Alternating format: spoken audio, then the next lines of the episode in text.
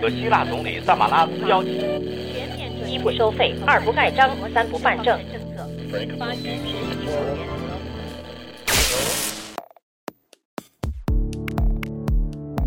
新闻不都是冰冷的，故事不都是虚假的。故事新闻用故事温暖新闻。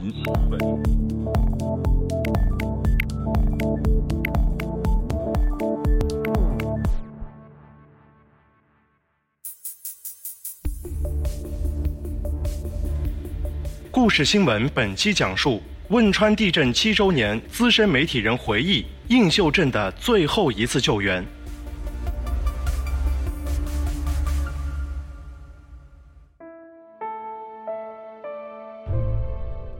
今天是二零一五年五月十二号，七年前汶川地震在人们心中烙下的印痕仍然历历在目。本期节目我们要讲述的故事来源于资深媒体人张良。张良现在从事民间教育实践，曾任南风窗副总编辑等职。二零零九年后知后觉地开始四川大地震的记录书写，却成为这段重大历史最深入、最执着的开掘者。他历时两年多，完成了对震中映秀灾难史的再现，于二零一三年出版《汶川地震一百六十八小时》。今天我们要讲述的这篇文章，就来自他写下的对七年前映秀湾水力发电总厂发生的故事的回忆。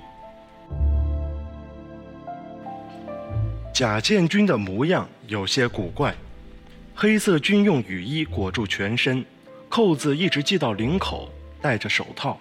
袖口被绳索扎紧，雨衣的帽子翻起包住头部，另外还戴上了口罩和护目镜。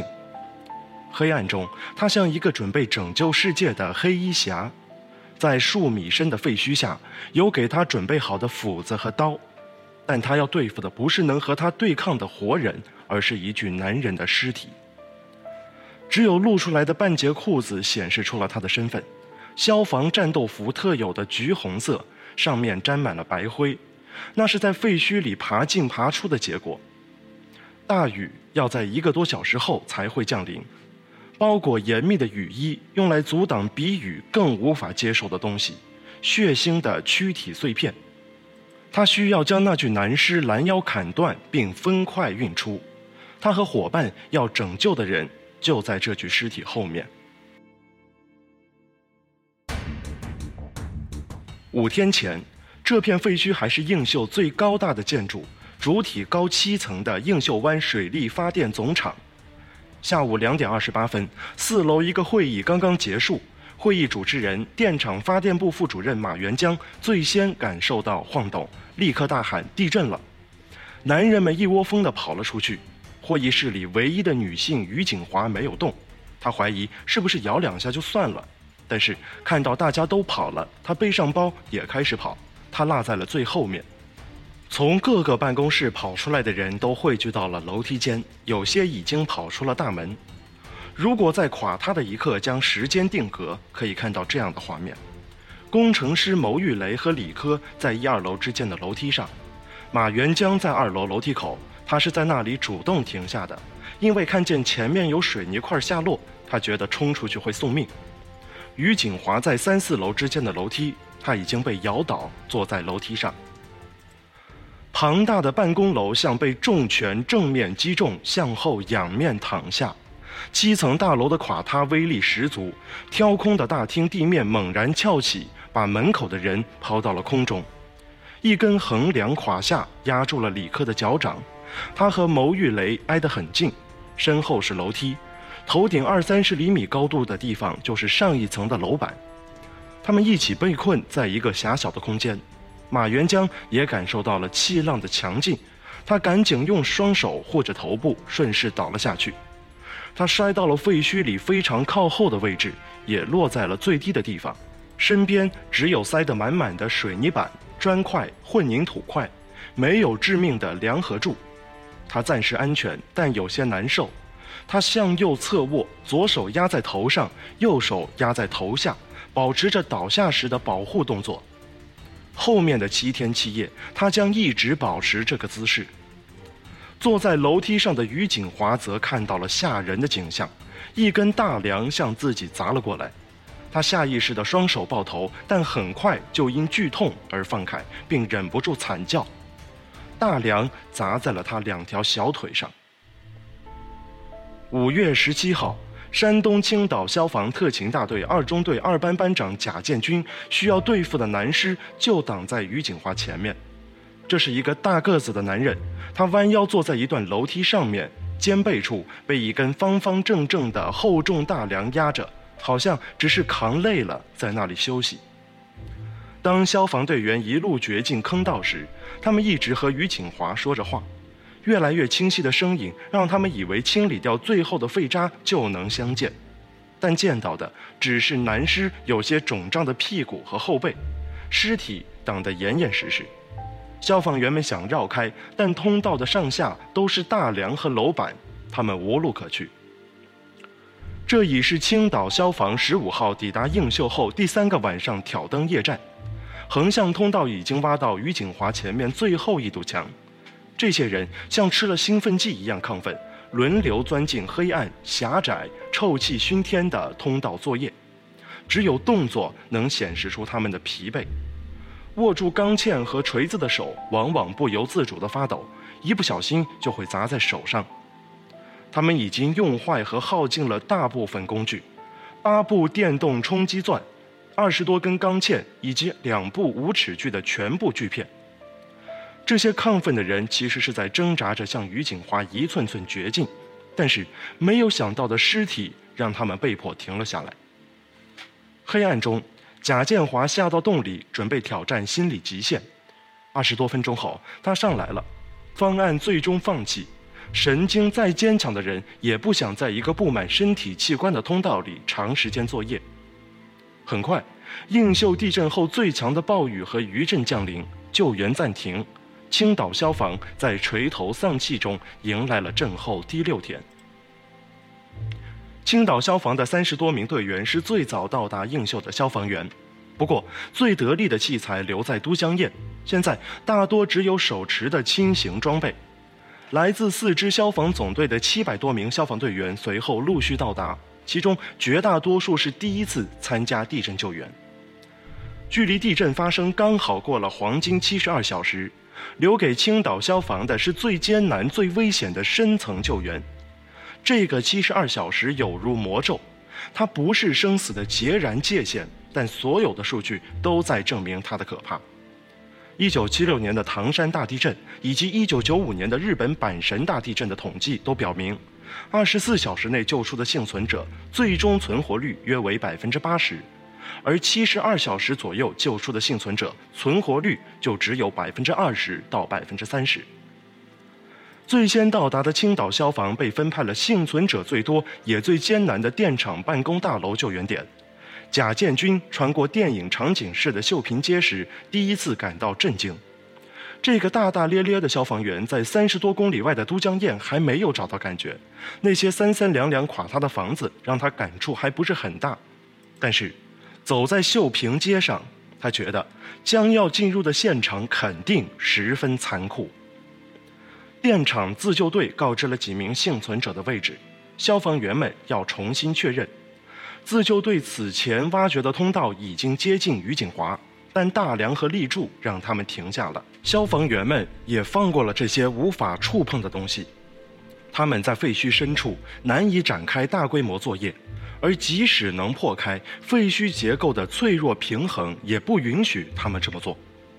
至于牟玉雷和李科，自救队已经接近成功。他们从二三楼之间垮塌后形成的狭窄缝隙里爬进去，在二楼地板凿开一个小孔，向困在下面一楼大厅的两个人扔去面包和水。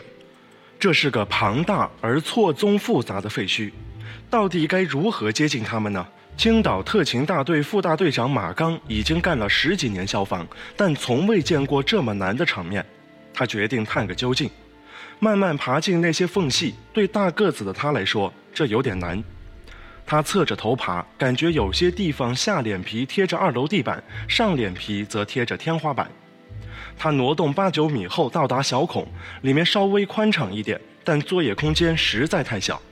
马刚决定从废墟顶部打一个垂直通道，这是消防员们对废墟的第一次进攻。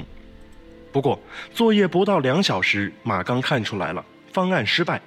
上面堆积的楼板重重叠叠，他们又没有液压破碎镐那样的强力装备，这个方案会耗费太多时间。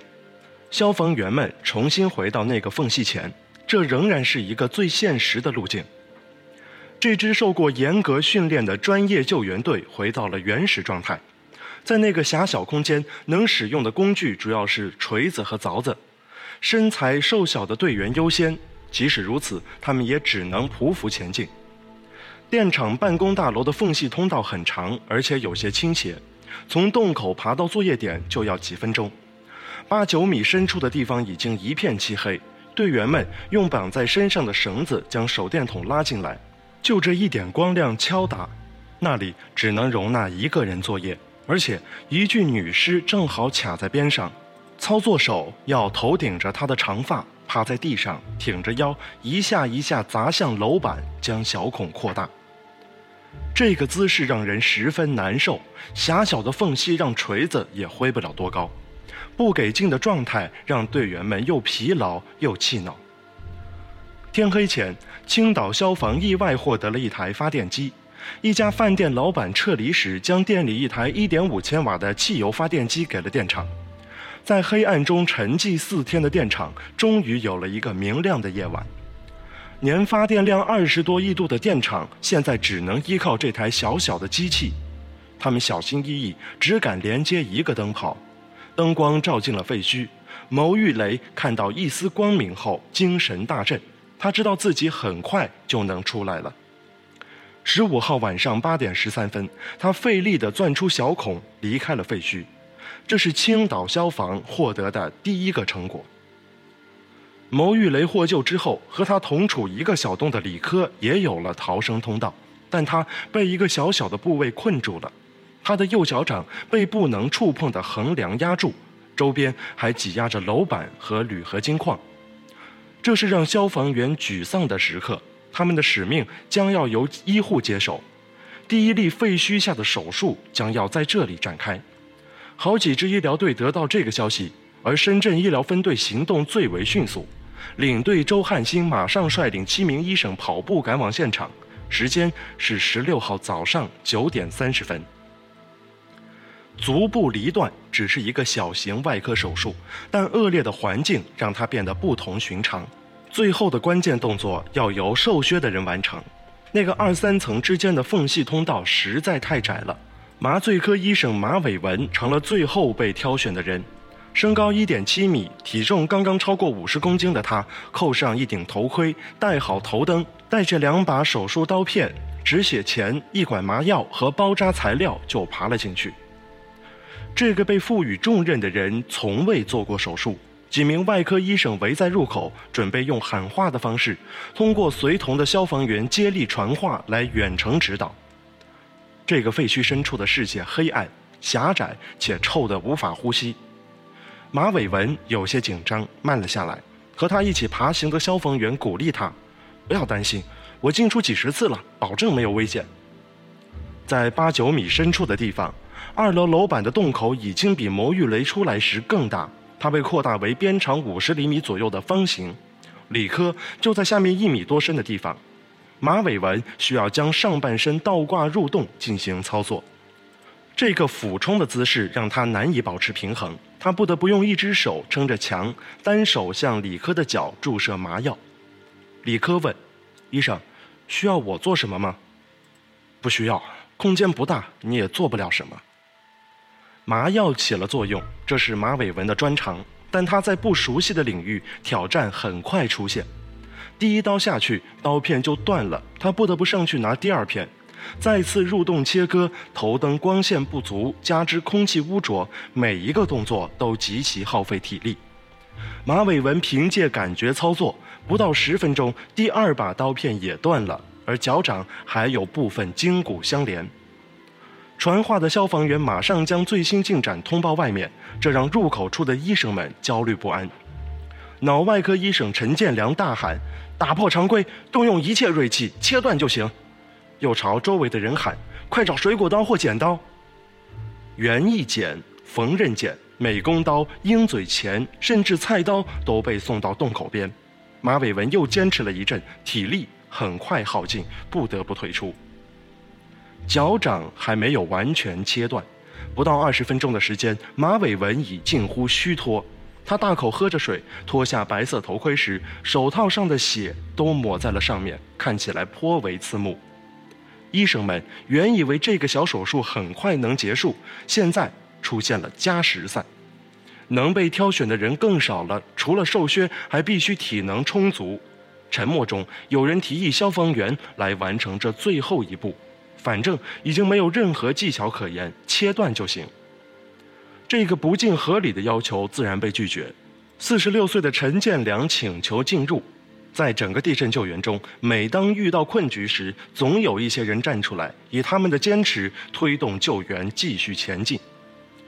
陈建良的操作极快，上半身伸进洞中时，以两只手肘撑地，一只手抓住李科的右脚，摸到肌腱和筋膜，另一只手用剪刀大力剪切。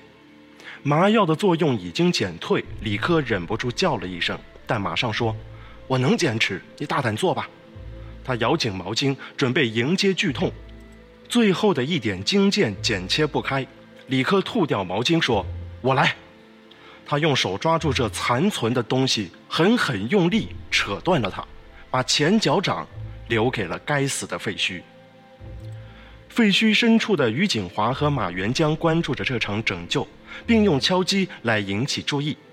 陈建良大声说：“坚持住，你们也会得救的。”陈建良已经累得无力退出，消防员抓住他的腿往后拽，但洞口的一根钢筋顶住了陈建良的腹部，狭窄的缝隙让身体难以腾挪，他陷入绝望。我不行了，李科大声喊道：“你一定能出去，我也能出去的。”这个好不容易和废墟彻底断绝关系的人，绝不想前功尽弃。陈建良突然想到，腿还有力气。他爬进李克的空间，像母亲体内的婴儿那样蜷缩着，一点点调转身体，在手脚并用向外爬行。当陈建良分五次爬完这不到十米的通道，不禁百感交集，像个孩子似的哭了。深圳第二人民医院创伤骨科主任杨新建看着这个全身湿透、脸色极为难看的队友，有些难以理解，心想：有这么困难吗？很快，他将在这个废墟下的另一场手术中亲自体验废墟带来的窒息和压迫感。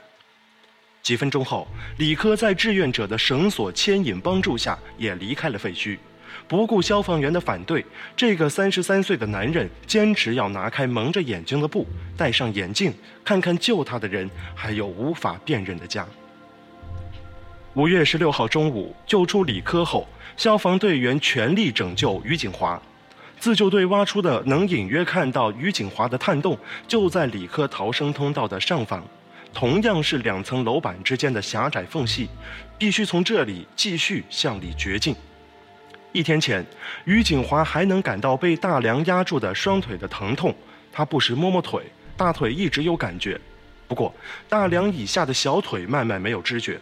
他知道小腿已经废了，他听到电厂自救队挖掘的声音，知道他们在找寻自己的位置。他想给外面一点指引，就在前面那具男尸的身上摸索，从口袋里找出了一个打火机，然后脱下自己的衣服点燃。空气不够，火势不大，烟也飘不出去。自救队传来了口信：不要烧了，耐心等待。少数技术尖子在洞内作业，大部分队员则在外面协助。特勤队员贾建华申请了三回，终于得以进入操作。他的救援技术无可置疑，但并不总是让领导放心。这个有些愣劲的小伙子将消防工作视为惊险刺激的游戏，这让他没少挨批。他也在队友中获得了一个不太雅致的外号——“头号傻”。他对这个外号并不反感。能让他干自己喜欢的事就行。地震引起了他的好奇，那会是什么样的场景？在探洞内，余震很快就让他吓了一跳。他正在专心干活，一声怪响，这个缝隙一下子变黑了。废墟连挤带压，他在里面顿时感觉转不过身。一开始有些发懵，但又觉得挺刺激。几个小时的挖掘让贾建军和队友终于接触到于景华。他在通道尽头的下方，横梁仍然把他们隔开，但一个向下延伸的小洞已经打开。他们插进去一根手指粗的塑料管，让于景华含着，然后从另一头灌进糖盐水和稀饭。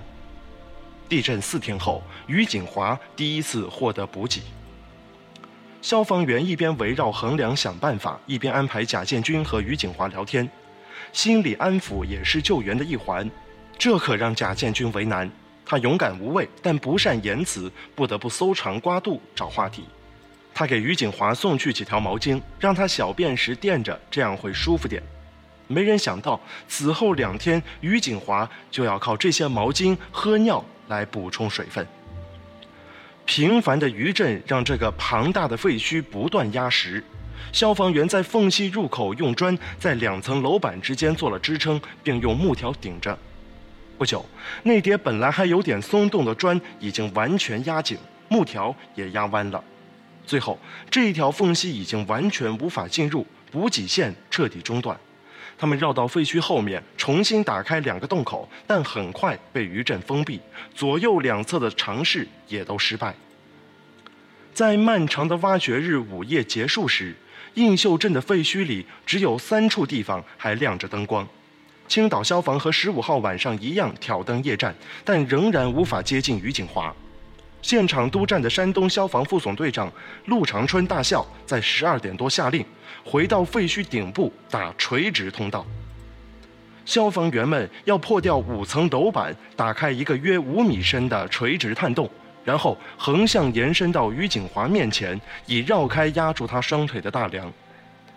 办公大楼的浇筑楼板、水磨石地板、楼梯及厚厚的墙壁让人望而生畏。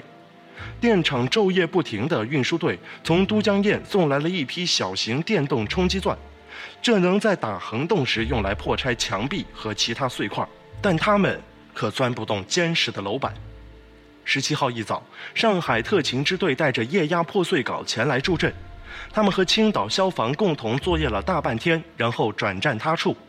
垂直通道已经打开，更危险的横向挖掘要由青岛消防独立完成。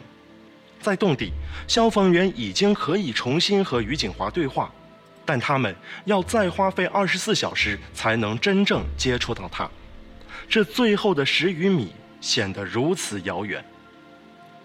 一天的挖掘让横向通道前进了近十米，直至被那具男尸挡住。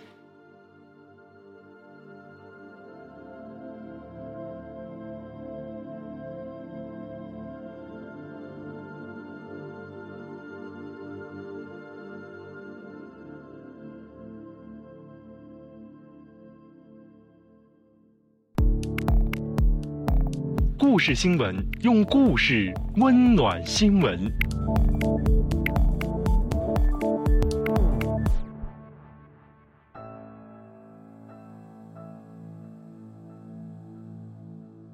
十八号的映秀镇气氛有些异常，大部分人都不愿意说话。凌晨的暴雨和强余震打击了很多人，大家一早都在各个营地收拾残局。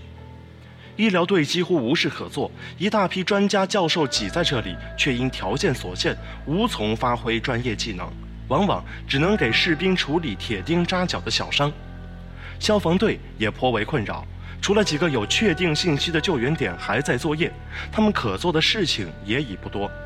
这一天，大部分消防队的新任务是挖掘尸体，有些则去挖掘武器弹药或者厕所。对最后几个救援点来说，撤退的倒计时已经开始。在十八号中午，于锦华几乎被放弃。关于尸体的僵局迟迟无法打破，一次强余震又差点让救援彻底终止。震动让横向通道被严重压缩，三名消防员正在里面作业，他们完全无法从弯弯曲曲的通道里跑出。平静下来后，所有消防员站在废墟前。他们被清晰告知接下来的危险，并可以提出自己的意见。山东消防副总队长陆长春也现场召集各位队长商讨：救援还进行吗？如何进行？放弃是一个不可能的选项。在现场的众多电厂职工和记者是无形而强大的力量。但这支身心俱疲的队伍显然需要新的力量。两名志愿者一早就在这里，他们一直在等待这个机会。这是反差极大又十分相似的两个人，年龄相差一倍，一个高大，一个瘦小；一个冷静，一个亢奋；一个是讨饭出身，另一个是在粪堆里长大。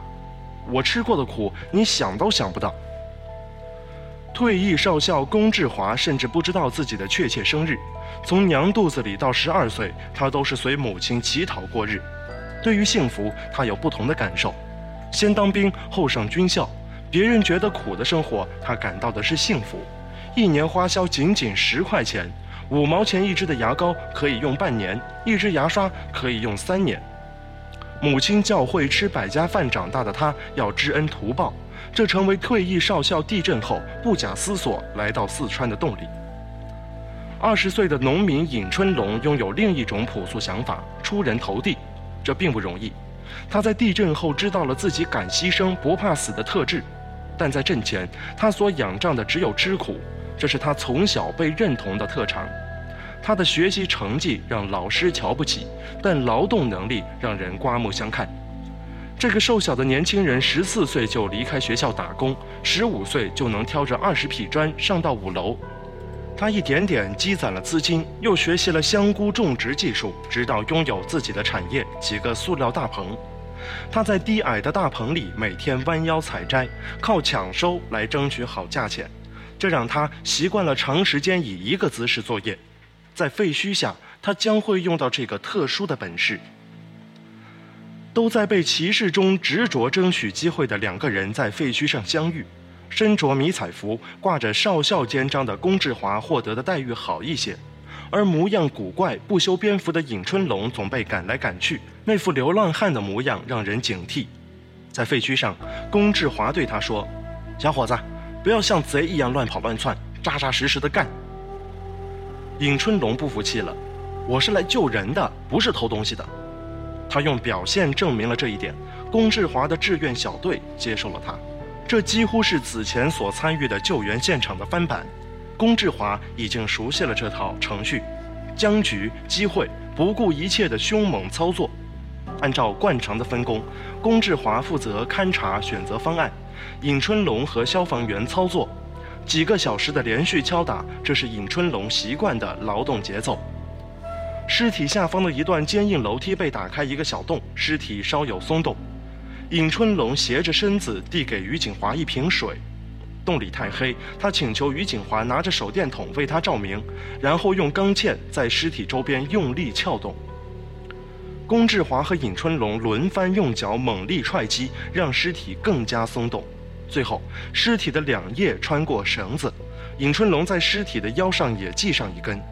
洞里的气味太难闻了，他憋着气，闭着眼睛做完这些。然后和贾建军分拉腋下的两根，其他消防员拉着腰上的一根，他们一二一二地喊着号子，拉一拉，再缓一缓。有时尹春龙还搂抱着这具尸体往外拔，最终障碍被清除。贾建军一直不敢张口，他含着一口白酒，以此来对付无法形容的恶臭。通道里已经倾倒了好几瓶白酒和消毒液，仍然难以掩盖臭味。在拖出尸体的时刻，队员们几乎要窒息了，熏得眼泪都流出来了。马元将为救援进展高兴，也为自己担忧。他请求消防员向通道多撒些白酒。在漫长的黑暗中，他一直与于景华互相提醒：不要睡，不要放弃。当伙伴获救时，他就得靠白酒的刺激来保持清醒了。意识一度恍惚的于景华，在白酒气味中迎来相对清醒的一段。他打着手电筒为救援者照明，在尸体移除后，兴奋地对贾建华说：“把梁搬开，我自己能走出来。”期望和幻觉已经难分彼此，但贾建军知道，压住他的大梁根本无法触碰，他的双腿已经保不住了。在继续扩大小洞、锯掉几根阻挡去路的铝合金楼梯扶手之后，一个废墟下的微型手术室准备就绪。下面又要看医生的了。仍然是深圳医疗队最先赶到。听闻消息的其他医疗队也赶往这里。最后，这个广受关注的地方吸引了七支医疗队。在无所事事的状态中，每一名医生都迫切期待获得一次手术机会。和救援理科时不同，这一次不需要瘦的人，但需要小个子。那个废墟下的手术室是一个小洞，在通道尽头，面积仅一平方米多，而且无法站立。断开腿部的手术显然比分离脚掌要复杂得多。这一切就像是为杨新建而设。在第三军医大学大坪医院时，他是医院所属中国人民解放军创伤救治中心副主任。在消防员继续扩大小洞时，杨新建提出了一整套抢救方案。他担心自己的体能无法独自完成手术，但他看中的一名医生退缩了。最终，首显微外科医生杜东加入。十八号下午六点，映秀最惊心动魄的一场手术正式开始。杨兴建首先进入小洞，洞里十分狭窄，只能半蹲着。被横七竖八的建筑残骸卡在中间的于景华披头散发，脸色吓人。他在比杨兴建更高的地方，就在这个尸体包围的空间里俯视着他。毫无心理准备的杨兴建被这一幕吓懵了，他要仰面举手向上操作，不禁心想：他会不会难以忍受疼痛，扑下来抓我呢？小洞里苍蝇乱飞。空气污浊而稀薄，他感觉无法呼吸。两天前的理科手术现场，他还无法理解手术医生的异常表现：为什么爬了几米就像跑了几公里一样，脸色苍白，大口喘气？现在他知道了，仅仅那种强烈的压迫感就足以让人极度紧张，身体也随之做出反应。这个手术方案的制定者不敢再看，想退出去。其实，于景华无法看清头灯下的杨新建，他问：“是医生吗？”被唤醒的医生职责让杨新建留了下来。他渐渐稳定情绪，在准备过程中，两个人拉起了家常。这是所有废墟下孤独面对的救援者和幸存者都要自然而然要做的事情。剪开裤子，在膝盖附近注射四管麻药之后，杨新建开始离断压在上面的左腿膝盖。于景华听到了剪刀剪肉的声音，咔嚓咔嚓响。他也记得手术如何结束，但中间有一段失去了知觉。剧痛一度让他大声喊叫。杨新建又注射了止痛的杜冷丁，还给他一块布让他咬住。但这个黑暗狭小世界仍然充满惨烈的嘶喊。通道里的消防员都焦急万分，他们不断大喊：“于姐，坚持住！”马元江听到了这些清晰异常的声音，他也喊着：“一定要撑过去，撑过去就得救了。”这是在祝福于景华，也是在祝福自己。左腿的剥离用了不到二十分钟，杨新建如释重负，有点想继续做完右腿，但最终尊重了原方案，由杜东接替。杜东在切开右腿皮肤的一刻发现了异常，他对小洞外协助的杨新建说：“有气泡。”这是气性坏疽的典型症状。那些厌氧型细菌能在坏死的肢体中产生气体和恶臭，造成急性感染，并侵入其他的开放性伤口。这是危险的信号，但也让手术安静一些了。于景华对这个坏死的部位已经没有感觉，刀片断在里面。杜东小心翼翼地处理了它。两名医生用一个多小时的接力完成了职责。消防员和志愿者几乎是躺在通道中组成人体运输带，将于景华拖着运送到洞口。一副担架被拆掉支架，用这块帆布包住他。消防员抓着四角，在晚上八点十分将它提升出垂直通道。他们在十五号下午就开始拯救，足足用了三天才获得成功。这个被期待的时刻有些安静。没有其他幸存者获救时的欢欣热闹，看着短了一截的于锦华被抬走，人们很难享受这一胜利。这场手术给杨新建造成的影响在三年后仍然存在。他对一切狭小空间感到恐惧，乘坐飞机时只能坐在过道，如果靠窗的位置，压抑感会抓住他，让他烦躁不安。救援仍在继续。一盏电灯拉到通道中，青岛消防员和志愿者准备一鼓作气救出马元江。深圳医疗队的医护们三三两两地离开现场，在路上传来对讲机急迫的呼叫：“你们不要回来，怀疑有气性坏疽，先去身体消毒，衣服烧掉。”这是正常的防感染措施，但这一番动作以及口口相传的坏疽被广东医疗队一个敏感而殷勤的人注意到了，他立刻向指挥部报告：“映秀出现炭疽。”这个爆炸性消息马上带来连锁反应，对马元江的救援很快停止了。消防员们得知出现了烈性传染病，他们需要彻底消毒、烧掉衣服、隔离、撤退。每个人都站在地上扒掉外衣。贾建军记得，只露出两个眼睛的人用消毒喷雾器来回转悠着向身上喷洒药液，弄得他们头上、身上呱嗒呱嗒湿了一片。人人都要仔细检查伤口，看是否有感染。副大队长马刚不愿离开，他倔强地抗命：“你们撤吧，已经费了这么大的劲，要感染也早就感染了。”他记得。那时候就像打仗打红了眼，想当晚就把马元江掏出来，但命令无可更改，这把尹春龙气得跺脚：“你们怎么说走就走了？”消防员们也感到遗憾，他们匆匆离开，将所有东西都留在现场，和数小时前匆忙撤离映秀的队伍一样。那个可怕的传染病让人们都成了惊弓之鸟。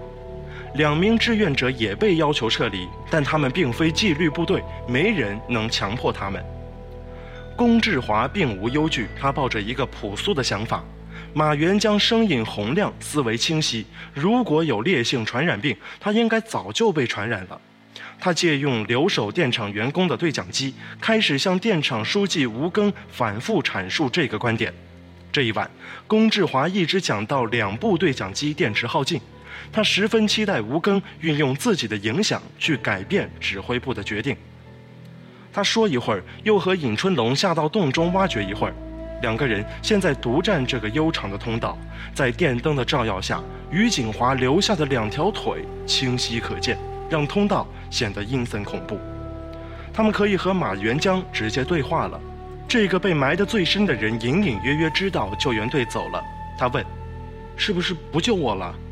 龚志华安慰他：“我们一定救你，一定坚持到最后，我有百分之两百的把握。”龚志华开始讲述自己的成功案例，他救出的选口中学的老师瞿阳是讲述的重点，他靠喝自己的尿活了下来，生存了这么长时间。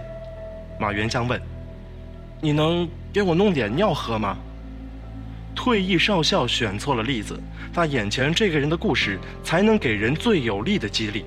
此刻，马元江双手抱头的姿势已经持续了六天多。在地震当天中午吃的一碗鸡蛋面是他最后的补充。被卡住的双手让他连自己的尿都喝不到，他不断的吞唾沫，最后连这个也没有了。此时，在指挥部，紧张的会议正在进行，映秀面临一个重大关口。到底发生了什么？疫情需要上报吗？需要宣布封城的紧急措施吗？医疗总指挥、第三军医大学校长王登高对炭疽传闻大惑不解，他派出手下调查详情。新桥医院医校部主任徐建成、医生王卫东和张国强先到了深圳医疗队，很快从杜东和杨新建那里得知真相。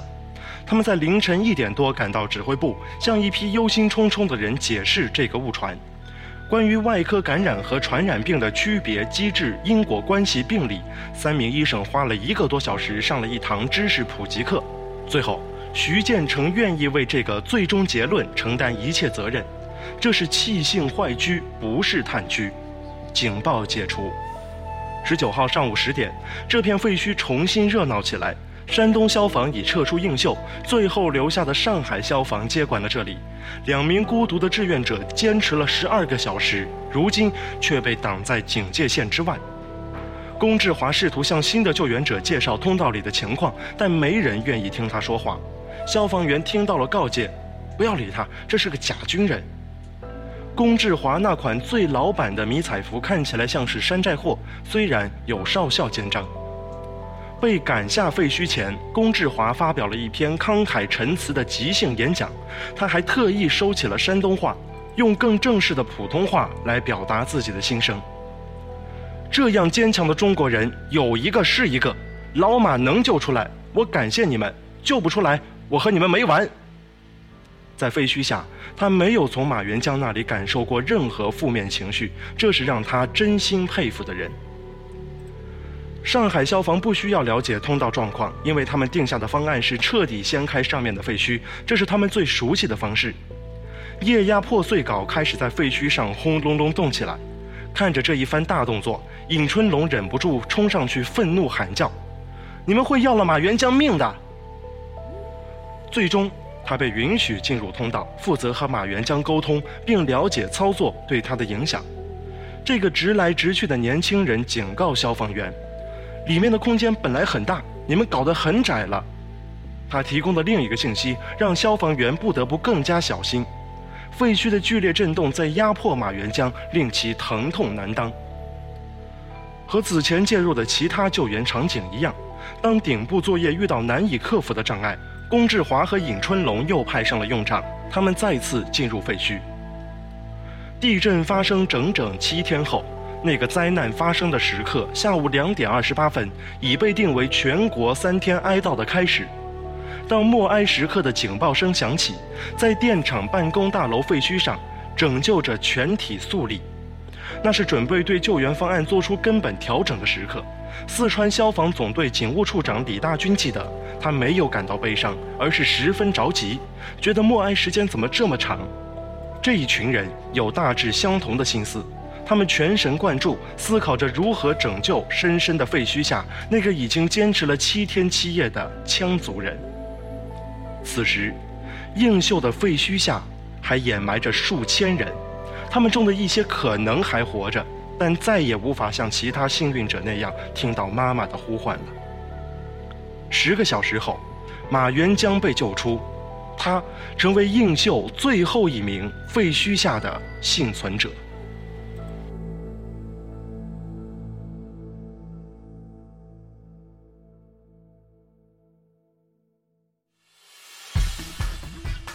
欢迎关注故事新闻的微博、微信、微新闻电台，获得更多节目信息。微博请直接搜索“微新闻电台”，微信请搜索微信号 “Mike News Radio 一二三 ”，M I C N E W S R A D I O 一二三。